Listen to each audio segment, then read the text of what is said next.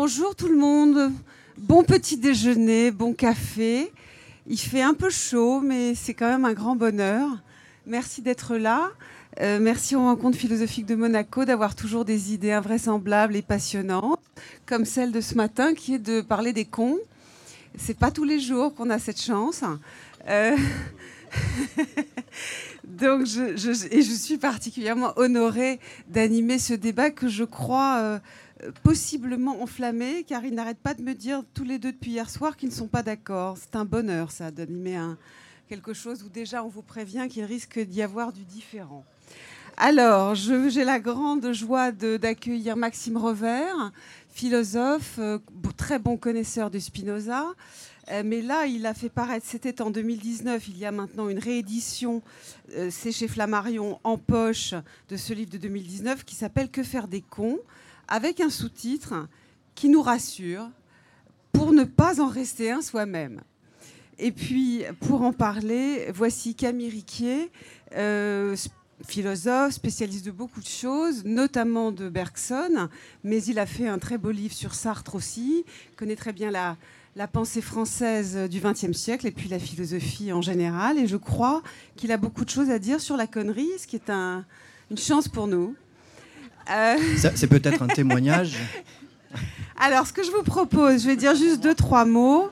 Euh, moi, j'ai des idées très limitées sur ce, cette question. J'ai évidemment lu avec délectation Madame Bovary et euh, le pharmacien, Monsieur Homé, restera pour moi l'emblème peut-être définitif du con, y compris dans son savoir. Hein. c'est comme ça chez Flaubert, même quand on est très savant et qu'il regarde très bêtement ce qu'est en train de vomir Emma à la fin. Il se dit tiens, c'est noir.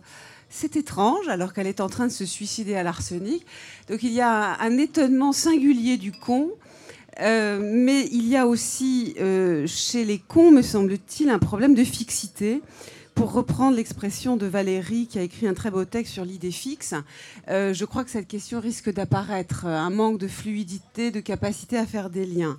Néanmoins, mes interrogations principales, je tiens à vous le dire, vont vont être est-ce que la connerie est une chose elle-même fluide? C'est-à-dire, on peut y entrer et on peut en sortir, personne euh, n'étant tout à fait indemne. Et, je crois que cette question est assez passionnante parce que pour le coup, elle nous concerne tous.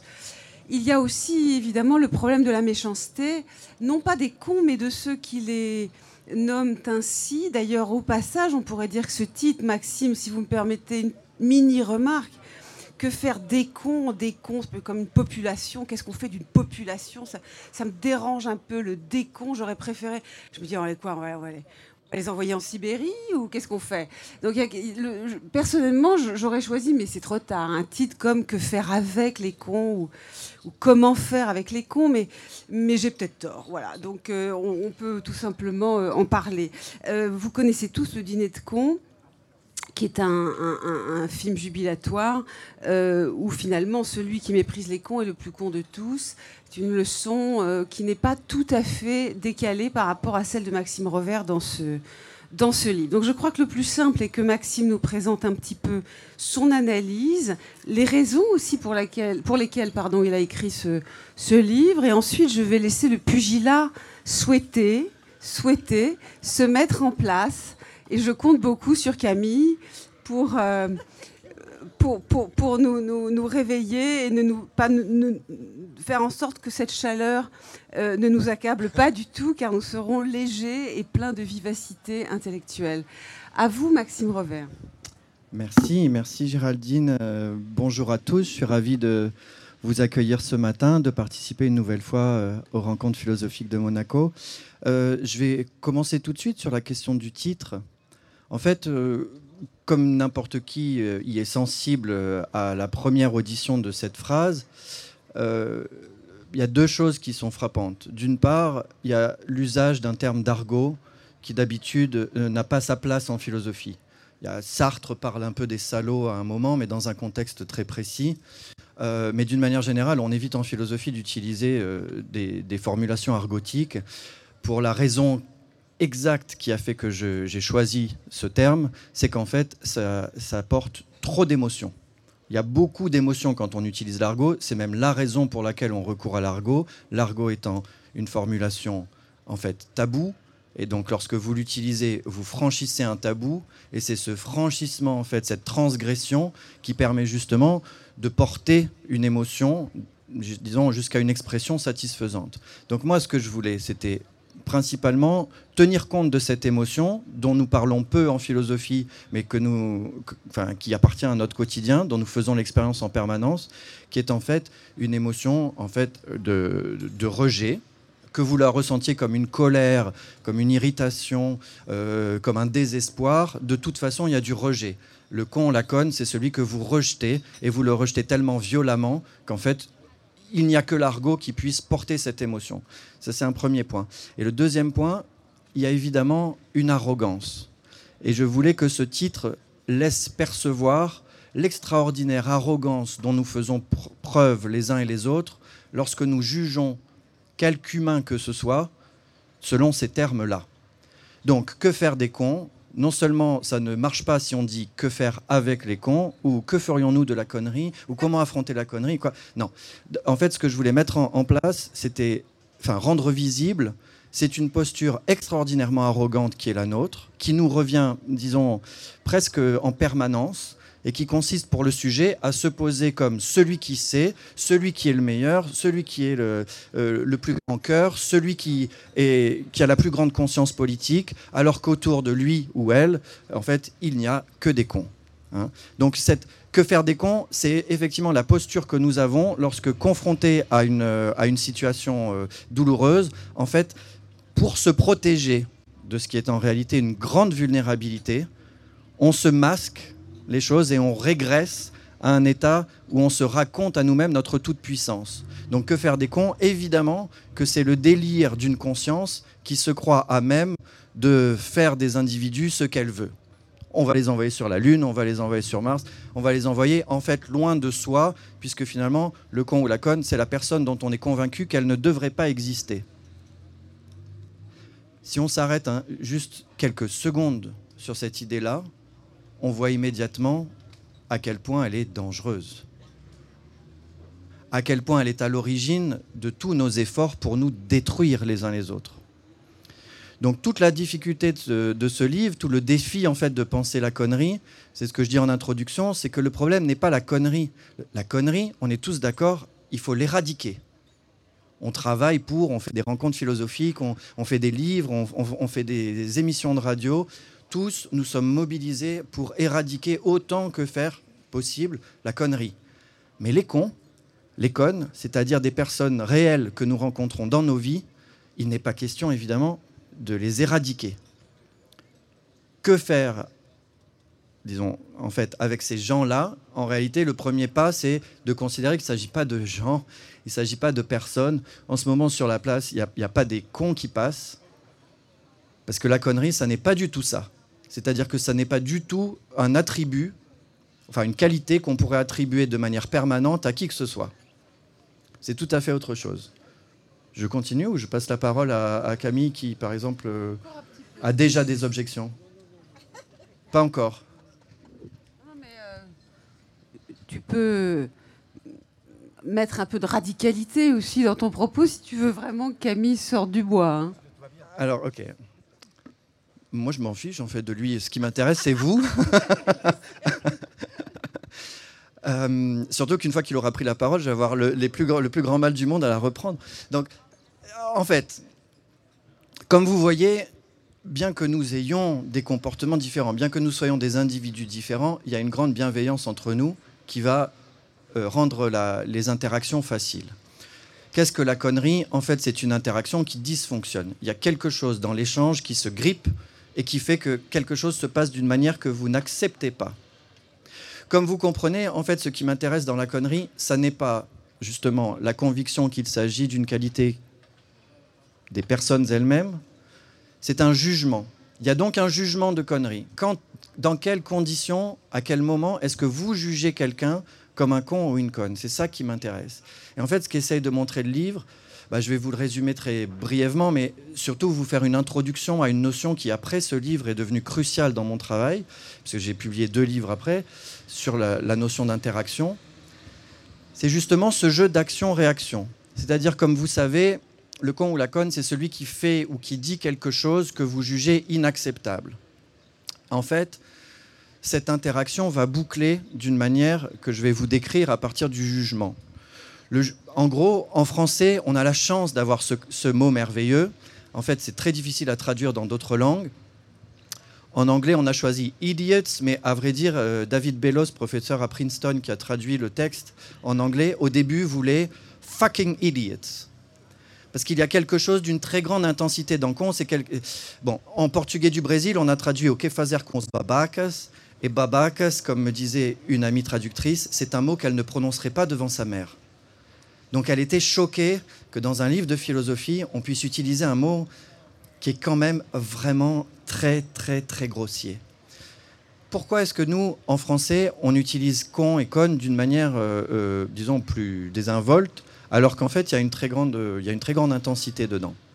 Parce qu'il a l'avantage de réunir deux choses.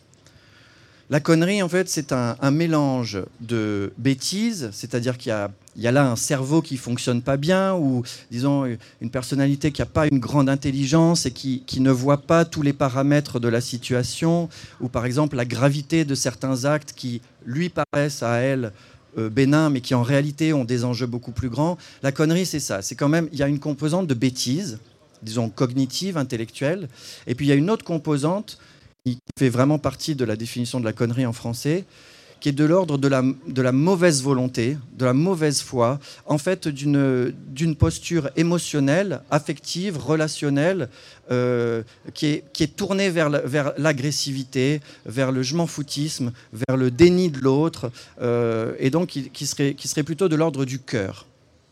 Donc les cons, les connes sont des gens dont nous estimons qu'ils manquent d'intelligence et qu'ils manquent de cœur. Et ici, je vous demande d'être un petit peu attentif à la manière dont nous parlons. Lorsque vous jugez qu'un autre être humain est un con ou une conne, est-ce que dans votre manière de juger, il n'y a pas un certain renoncement à comprendre de manière intellectuelle les causes et les facteurs qui déterminent son comportement? Est-ce que dans votre posture, il n'y a pas aussi un renoncement à essayer d'aimer et d'aider cette personne pour s'améliorer? Autrement dit, au moment où vous émettez le jugement de connerie, vous êtes vous-même en train de perdre un petit peu de votre intelligence habituelle et un petit peu de votre, disons, de votre lumière euh, émotionnelle habituelle. Autrement dit, la connerie est circulaire. Au moment où vous jugez quelqu'un comme un con ou une conne, un autre, une autre, est en train de naître en vous. Donc c'est pas que la, connerie est contagieuse, c'est que la connerie est circulaire. Au moment où vous en identifiez un, c'est vous qui êtes en train d'en devenir un. Donc c'est extrêmement désagréable. Et j'en ai fait l'expérience, pour répondre à, une question qui m'a été posée, j'en ai fait l'expérience dans une situation particulière, puisque j'étais en colocation avec quelqu'un. Et qu'en fait, euh, les choses se sont plutôt bien passées au départ, mais sont assez rapidement parties dans le décor. Et il y avait quelque chose de fascinant, puisque c'était une personne tout à fait respectable, brillante, un artiste contemporain mondialement célèbre. Et, moi, de mon côté, j'étais moi-même, donc euh, toujours euh, euh, assez bienveillant à l'égard de moi-même. Et donc, j'avais pas de raison de me penser comme un con, et j'avais pas de raison de le penser lui comme un con. Et assez rapidement, en fait, j'ai pu m'apercevoir qu'il y avait des effets d'interaction entre nous qui faisaient, comme vous le savez, de l'un le con de l'autre. Donc, on dit toujours, on est toujours le con de quelqu'un, mais c'est une phrase un peu, c'est une phrase un peu, je dirais, paresseuse, sans vouloir insulter Camille. Mais euh, c'est une phrase paresseuse. Pourquoi? Parce que en fait, elle suggère que de toute façon, c'est pas grave. On est toujours le compte de quelqu'un. Donc, euh, euh, non, mais tu t'es levé, tu t'es levé. T'es quand même arrivé jusqu'ici. Donc, t'étais juste, étais, étais juste fatigué. Je, le chauffe un peu pour qu'il arrive, pour qu'il arrive en forme. Je voudrais juste dire quelque chose, c'est que on va se tutoyer. Ton colocataire je l'ai pensé, non. a dû vraiment aimer le livre. Hein. Ah, ça vraiment. Surtout quand il a été il a ouvert dans les dix premières pages. Et il s'est dit Ah, donc le colocataire, c'est moi le con qui constitue le premier paradigme. En fait, j'aurais voulu lui dédier le livre Et avec ma compagne, on a décidé que ça allait trop loin que c'était pas la peine de, nommer, puisqu'en fait, ce, que, ce qu'explique le livre, c'est évidemment que le premier con, la première conne, la première conne, c'est soi-même, que donc vous n'avez pas à aller chercher autour de vous. En fait, vous ne trouverez autour de, autour de vous que des miroirs de vos propres limites. Hein. Est-ce que j'ai le temps de lire un extrait? Un Ou alors on fait, on laisse parler un peu Camille et tu y reviens après? Comme ça, on. Voilà, je propose qu'on fasse comme ça. Camille Riquier, c'est à toi. Merci, merci. Euh, je t'ai hébergé une ou deux fois, mais quelques jours. Euh, euh, je ne suis pas le colocataire de, Maxime. Ça a, été, une cohabitation heureuse. très heureuse, très heureuse. Presque amoureuse. Mais, mais alors, pour tout, tout dire, j'aime Maxime. je ne dirai pas de mal de Maxime. tous ses livres sont admirables. Euh, mais seulement blanc, quelques réserves sur euh, ce livre-ci. Euh, encore qu'il échappe à tous les pièges dont je pourrais parler. Donc, il n'y a pas de pugilat. mais c'est un mot que je n'emploie en fait jamais, même si c'est un mot qui est couramment utilisé. Con. je n'aime pas ce mot du tout. alors, il est quand même lourd de signification. Je sais exactement le sens qu'on lui donne aujourd'hui, mais néanmoins, tout de même, avant le 18e, 19e siècle, le con, c'est quand même la plus belle chose du monde. Enfin, c'est quand même le joyau de l'univers, c'est l'origine du monde. C'est le con non, un ah non, pas maintenant. Pas C'est un organe très intelligent. Oh, bah, mais non, mais non, mais non, mais oui. Ah, mais tu me coupes les effets. Bon, mais, hein. non, mais j'ai pas besoin d'aide. J'assume d'être con. Non, mais euh, le, con, le tout de même, euh, même dans la poésie, c'était d'abord euh, l'organe génital de la femme. Je ne comprends pas comment cette chose qui est la plus belle du monde ait pu devenir la pire des insultes. Alors après, il y a con comme une bite, on peut, aller très loin. mais néanmoins, je m'abstiendrai de ça parce que ça ne signifie pas grand-chose, si ce n'est, comme tu l'as dit, quelque chose qu'on refuse systématiquement de l'autre. On ne veut plus entendre parler de l'autre. Euh, c'est-à-dire qu'en un sens, euh, euh, il n'est plus capable d'un dialogue avec moi. Donc même pour cette raison-là, j'ai du mal à user de ce mot.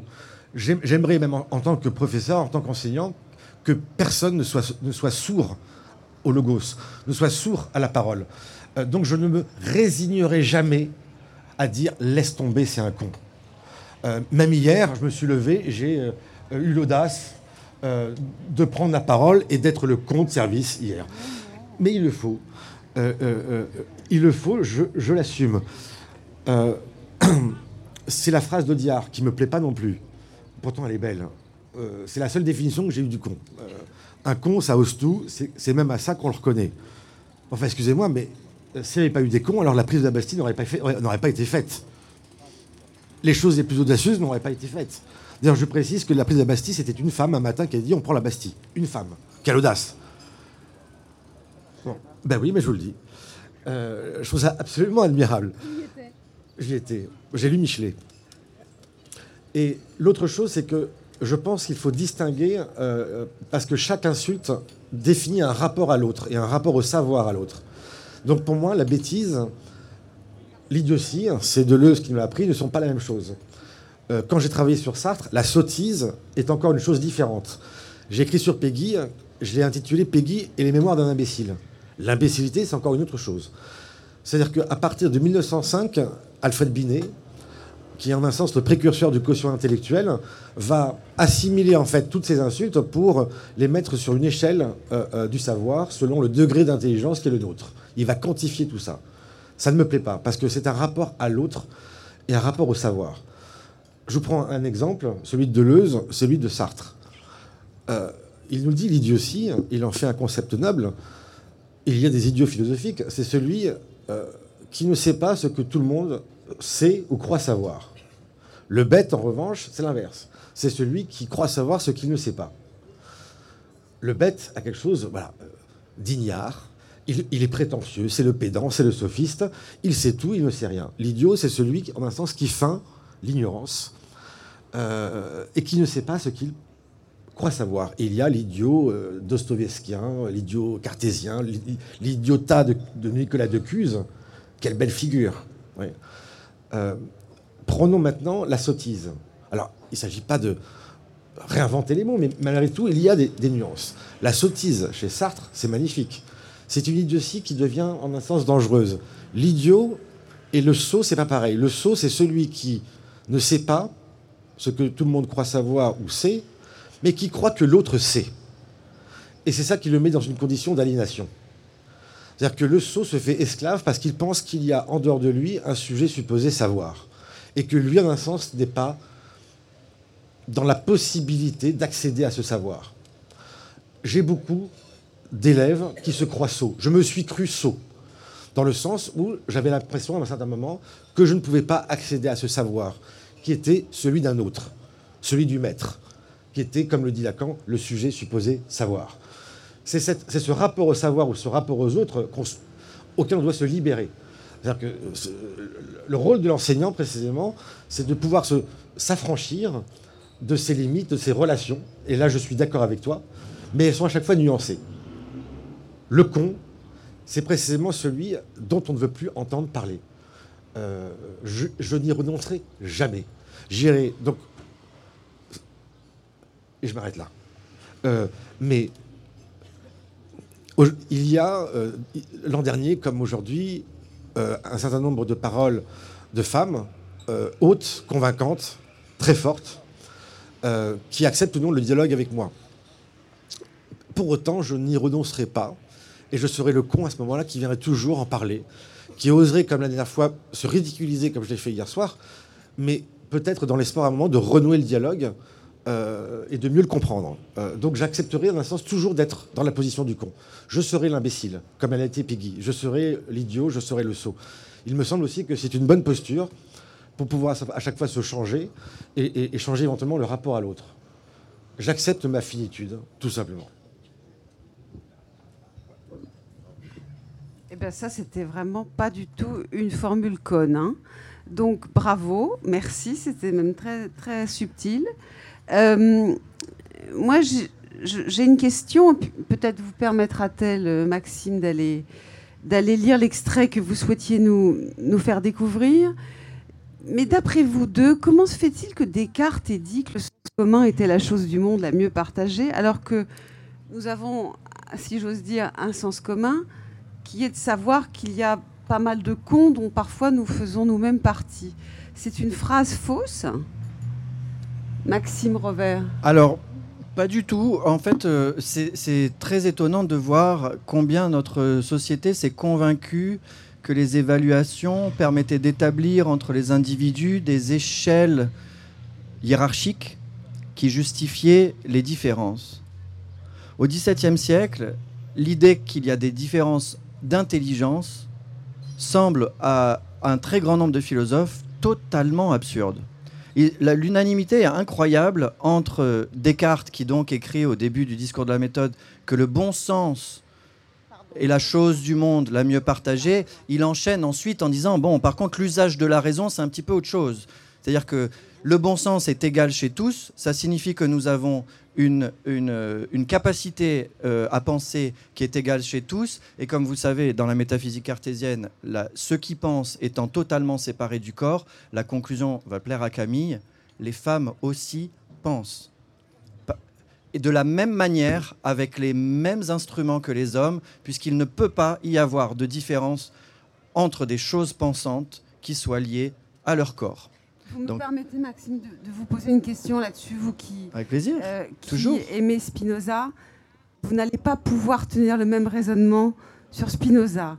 Le vulgaire, qui ne pourra pas progresser, est couramment, euh, chapitre après chapitre, évoqué en particulier dans le traité théologico-politique de Spinoza.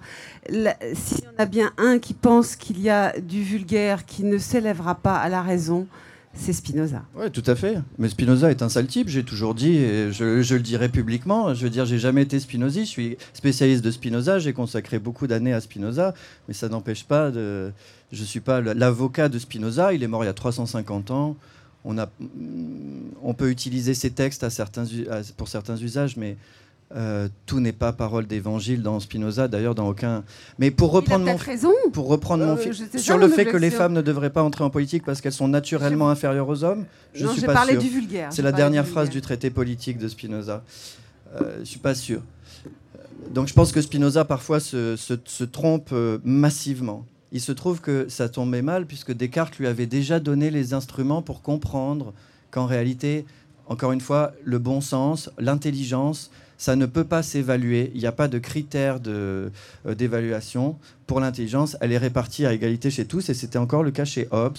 Et c'est encore le cas euh, chez Leibniz. Enfin, ils sont, très nombreux, en fait, c'est tout le XVIIe siècle, et d'accord pour dire que la raison, en fait, euh, n'est pas inégalement partagée entre les individus. Donc c'est vrai que nous, quand on, quand on juge nos semblables comme étant inférieurs à nous-mêmes en termes d'intelligence, c'est donc qu'il y a un problème, il y a quelque chose qui s'est noué dans notre manière de nous rapporter les uns aux autres. Voilà, il y a- quelque chose. Donc c'est pour ça que euh, j'ai préféré le mot connerie à tous les autres disponibles. Je vous ai dit tout à l'heure une première raison, c'est le fait que la transgression argotique permet de mettre en valeur l'implication émotionnelle de celui ou celle qui parle. C'est-à-dire que quand vous dites de quelqu'un que c'est un con, une conne, vous n'êtes pas calme.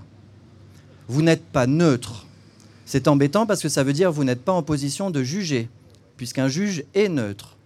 Donc si vous n'êtes pas en position de juger, c'est que peut-être il y a quelque chose là qui est en train de basculer et qui devrait faire, encore une fois, miroir, qui vous incite plutôt à faire retour. Euh, encore une fois, une émotion qui est en fait une souffrance. Donc vous êtes en train de souffrir, c'est ça qui est important. Donc quand vous êtes en train de juger, vous cherchez en réalité des solutions pour une souffrance liée à- liée à une situation que vous souhaitez changer. Là, on commence à entrer dans le vif du sujet, c'est-à-dire on commence à se désintéresser des individus, qui me semblent en fait relativement secondaires dans, ce problème, et on s'intéresse aux interactions et justement aux leviers dont vous disposez pour changer cette situation. Donc la question n'est plus comment changer les cons. En fait, c'est dès le premier chapitre. La question n'est plus du tout que faire des cons. La question, c'est comment transformer les situations dans lesquelles nous sommes prises et à partir desquelles, dans lesquelles nous sommes pris et à partir desquelles nous nous définissons. Là où la connerie était, votre valeur doit survenir. C'est une parodie de la phrase de Freud, Wo es war, soll ich werden. Là où ça été, je dois devenir. C'est-à-dire que toutes les fois où vous rencontrez un con, une conne, en fait, c'est une chance. Pourquoi c'est une chance? Parce que c'est un défi.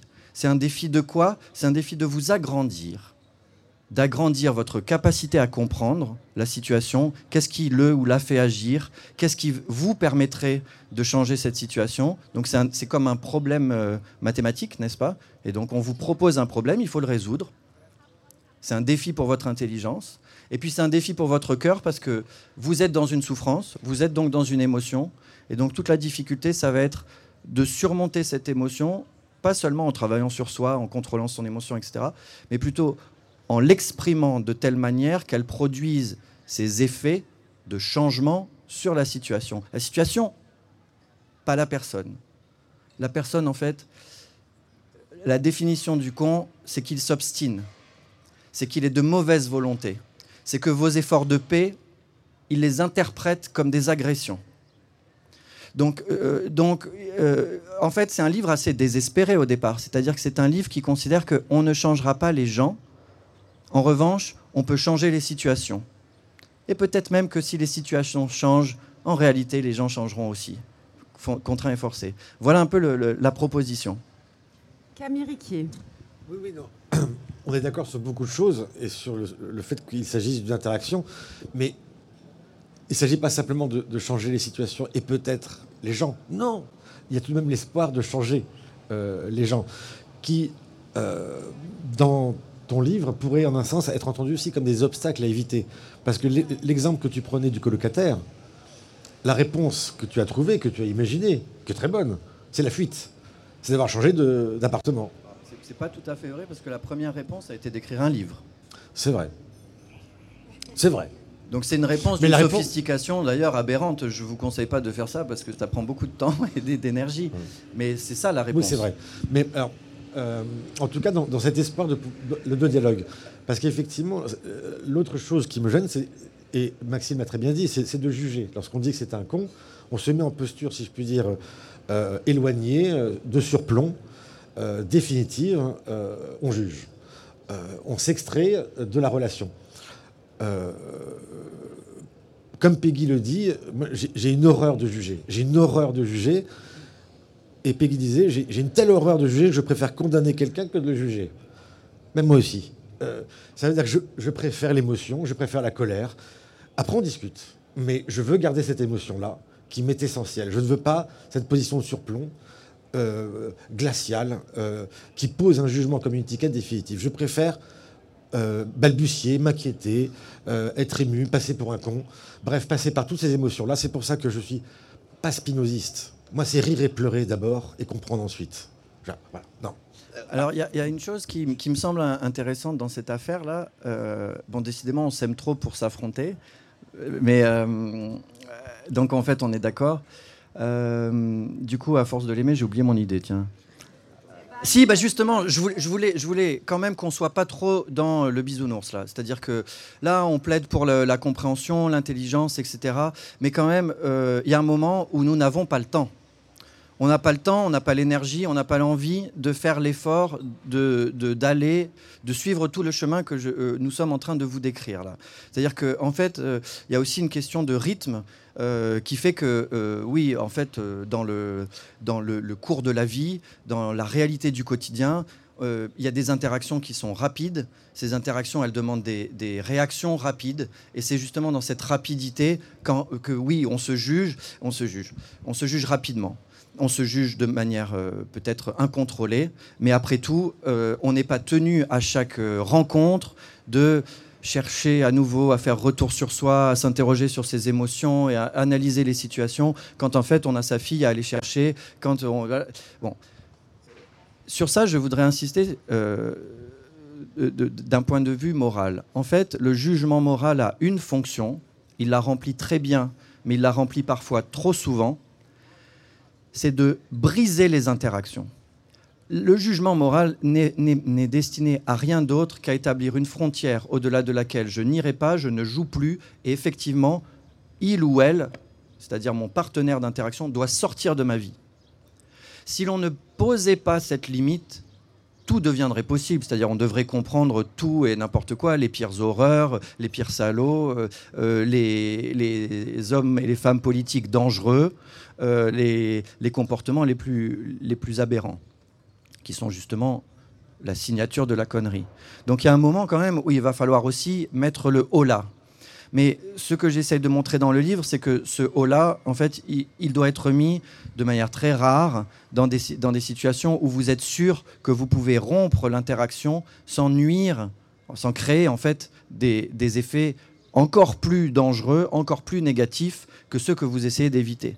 Donc, il est évident que euh, euh, sous emprise ou battu, enfin, ce, victime de violence, euh, il n'est pas question de pardonner à ceux qui vous font du mal, il est question de, fuir. Donc là aussi, je voudrais quand même, l'espace de quelques secondes, faire un éloge de la fuite qui vous rappelle que quand on est face à un con ou une conne, si on peut fuir, il le faut. C'est ça qu'il faut faire. Euh, euh, donc il n'est pas question euh, d'être sans cesse dans ce travail de soi pour s'ouvrir le cœur. En revanche, la question devient cruciale, la question que faire des cons devient cruciale quand vous ne pouvez pas vous enfuir. Quand c'est votre collègue que vous allez voir en permanence, quand c'est votre patron ou votre patronne qui vous refuse vos RTT, quand c'est voilà. Là, quand vous ne pouvez pas vous enfuir, il va y avoir d'autres stratégies à mettre en place. Et donc c'est celle, je dirais, en quête desquelles je me suis mis, et j'ai découvert que par exemple la narration, le fait de de plus en fait essayer de déterminer le bon ou le mauvais, mais de simplement encourager son adversaire à se raconter, c'est une manière de reconstruire patiemment ce qui en réalité s'est perdu dans le jugement de conneries, et c'est la confiance qu'on a dans la capacité d'un autre être humain à dire quelque chose de vrai, à dire quelque chose de recevable. Donc si vous pensez que quelqu'un est un con ou une conne et que vous en avez le temps, je vous recommande de faire cet exercice qui consiste à lui donner la parole le plus possible. en fait, avec cette idée en tête que vous attendez le moment où il ou elle dira quelque chose de vrai. dira quelque chose de juste. Parce que c'est à partir de ce moment-là que se reconstruira en fait le lien. Par le langage, renaît une, une interaction qui fait lien. Et là, vous saisirez l'opportunité de reconstruire ensemble disons, pardon du terme, mais des conditions de véridicité, c'est-à-dire la possibilité de faire de la vérité ensemble. Voilà. Ça, je pense que c'est vraiment fondamental, c'est-à-dire comprendre que quand on juge les autres, en fait, quelque chose s'est perdu de notre co-humanité et qu'il n'est pas. Alors, soit c'est pas grave, c'est-à-dire vous avez, on vous a embouti la voiture, vous êtes pressé, bah c'est pas grave, la voiture est emboutie, puis vous enchaînez. Vous n'avez pas, besoin de faire des cours de conduite au con qui, vous, a grillé le feu. Laissez tomber. Ok. Mais dans l'autre cas, quand, encore une fois la relation est plus approfondie, qu'elle est plus permanente, que c'est un membre de votre famille qui pourrit l'atmosphère dans toute la, euh, je sais pas, dans toute la famille, là, ça vaut la peine justement d'entrer dans ce travail qui utilise la narration comme une manière de restaurer une vérité partagée. Encore une fois, ça va prendre du temps parce que en fait, un récit c'est souvent long, donc c'est souvent ennuyeux et les cons se perdent un peu dans leur récit, comme vous savez. Mais être, avoir cette générosité-là envers les autres, c'est aussi le moyen, progressivement, d'apprendre à la voir envers soi-même. Voilà. Est-ce que tu désires encore répondre, Camille, sur quelques points ou tu veux que je donne d'ores et déjà la parole à la salle? Mais bien sûr. Oui, non, c'était pas le monde des bisounours non plus qu'on a voulu euh, instaurer. non, oui, tu as été déçu par le pugilat. parce que... Non, non, je voudrais un peu de cruauté. Alors, s'il vous plaît, parce qu'il y a quand même une connerie qui mérite qu'on rigole. Il y a quand même Molière. Il y a quand même Flaubert. Mais évidemment. Alors là, vos bonnes âmes, la bonne âme qui ne Non, c'est pas la bonne âme. On est tous d'accord avec ça. Un peu de piment, s'il vous plaît. non, alors voilà. Non, parce que comme euh, l'a dit Maxime, il y a aussi des urgences et on ne peut pas s'occuper de tous les cons à la fois.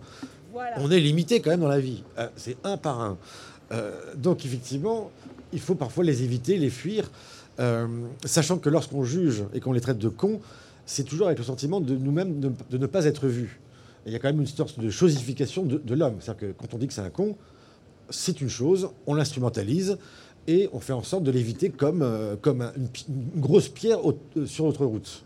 Donc, je ne veux pas de cruauté pour autant. En, revanche, la révéler aux autres. J'ai moi aussi mes stratégies. J'ai aussi mes stratégies. Je, vous en donne une? Ah oui. Pour montrer la cruauté de l'autre? Oui, oui. Non, la connerie. Tu cherchais la cruauté, la méchanceté, c'est aussi bien. Euh, c'est Madame de Sévigné qui me l'a apprise. Madame de Sévigné. Madame de Sévigné. Voilà, voilà une grande dame. Elle disait Ma patience admirable mettra toujours le tort de votre côté.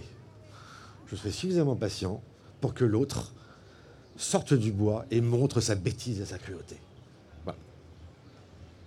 Est-ce que je peux te répondre? Je devrais pas. si, ça t'énerve. Madame de Sévigné est extrêmement convenue, si vous voulez mon avis, et je pense que la cruauté lucide exige de le dire aussi. Madame de Sévigné euh, est un peu la concierge de la cour. Souvent, souvent, pardon, pardon, j'ose le dire, et, je l'ai lu de près. Saint-Simon est cruel et délicieux. Cruel et délicieux.